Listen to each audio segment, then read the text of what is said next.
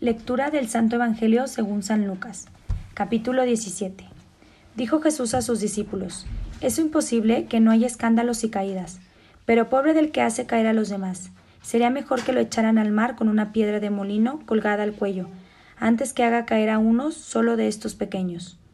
Fíjense bien, si tu hermano te ofende, repréndelo, y si se arrepiente, perdónalo. Si te ofende siete veces al día y siete veces vuelve arrepentido diciendo no lo vuelvo a hacer más, perdónalo. Los apóstoles dijeron al Señor, aumentanos la fe. El Señor respondió, si tienen fe como un granito de mostaza, le dirán a ese árbol que está ahí, arráncate y plántate en el mar, y el árbol obedecerá. Supongan que uno de ustedes tiene un servidor arando o cuidando el ganado. Cuando éste vuelve del campo, le dicen ustedes, ¿ven enseguida a sentarte a la mesa? ¿No le dicen más bien, prepárame comida y ponte el delantal para servirme? Y después que yo haya comido y bebido, tú lo harás a tu vez, y después se sientan agradecidos de ese siervo porque hizo lo que le mandaron? Esto vale para ustedes. Cuando hayan hecho todo lo que les ha sido mandado, digan somos servidores que no hacíamos falta, solo hicimos lo que debíamos hacer. Los diez leprosos. De camino a Jerusalén, Jesús pasó por los límites de Samaria y Galilea. Al entrar a un pueblo, diez hombres leprosos le salieron al encuentro. Se quedaron a cierta distancia y gritaron, Jesús, Maestro, ten compasión de nosotros. Jesús le dijo, vayan a presentarse a los sacerdotes. Mientras iban quedaron sanos. Uno de ellos, al verse sano, volvió de inmediato. Llegó alabando a Dios en alta voz y echándose a los pies de Jesús con el rostro en tierra de Bada. Gracias. Este era samaritano. Jesús entonces preguntó, ¿no sanaron los diez? ¿Dónde están los otros nueve? El único que ha vuelto a, alabar a Dios ha sido un extranjero.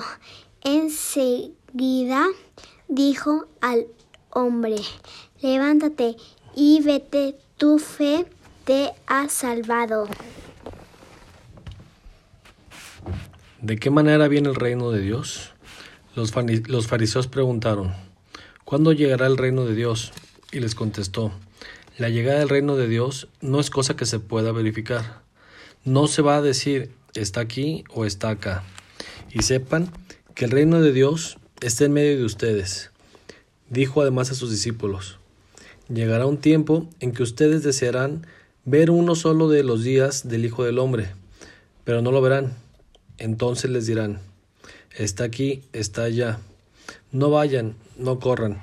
En efecto, como el relámpago, brilla en un punto del cielo y resplandece hasta el otro. Así sucederá con el Hijo del Hombre cuando llegue su día. Pero antes tienen que sufrir mucho y ser rechazado por este pueblo. En los días del Hijo del Hombre sucederá lo mismo que sucederá con los tiempos de Noé. Comían y bebían, y se casaban hombres y mujeres hasta el día en que Noé entró en el arca y vino el diluvio que los hizo parecer a todos. Pasó lo mismo en los tiempos de Lot. Comían y bebían, compraban y vendían, plantaban y edificaban. Pero salió Lot de Sodoma y Dios hizo caer del cielo una lluvia de fuego y azufre que los mató a todos. Lo mismo pasará el día en que aparezca el Hijo del Hombre. En ese día en que esté en la terraza y tenga sus cosas en la casa, que no baje a buscarlas, y en que esté, esté en el campo, no vuelva atrás. Acuérdense de la mujer de Lot, en que trata de salvar su vida, perderá. En cambio, el que sacrifica hará renacer su vida para la vida eterna. Yo les declaro que en esa noche De dos personas que estén durmiendo en la misma cama, uno será llevada y otro será dejada. Dos mujeres estarán moliendo juntas, una será llevada y la otra será dejada. Entonces preguntaron a Jesús, ¿Dónde su sucederá eso, Señor? Y él respondió, Donde esté el cuerpo, ahí se juntarán los buitres. Esta es palabra de Dios.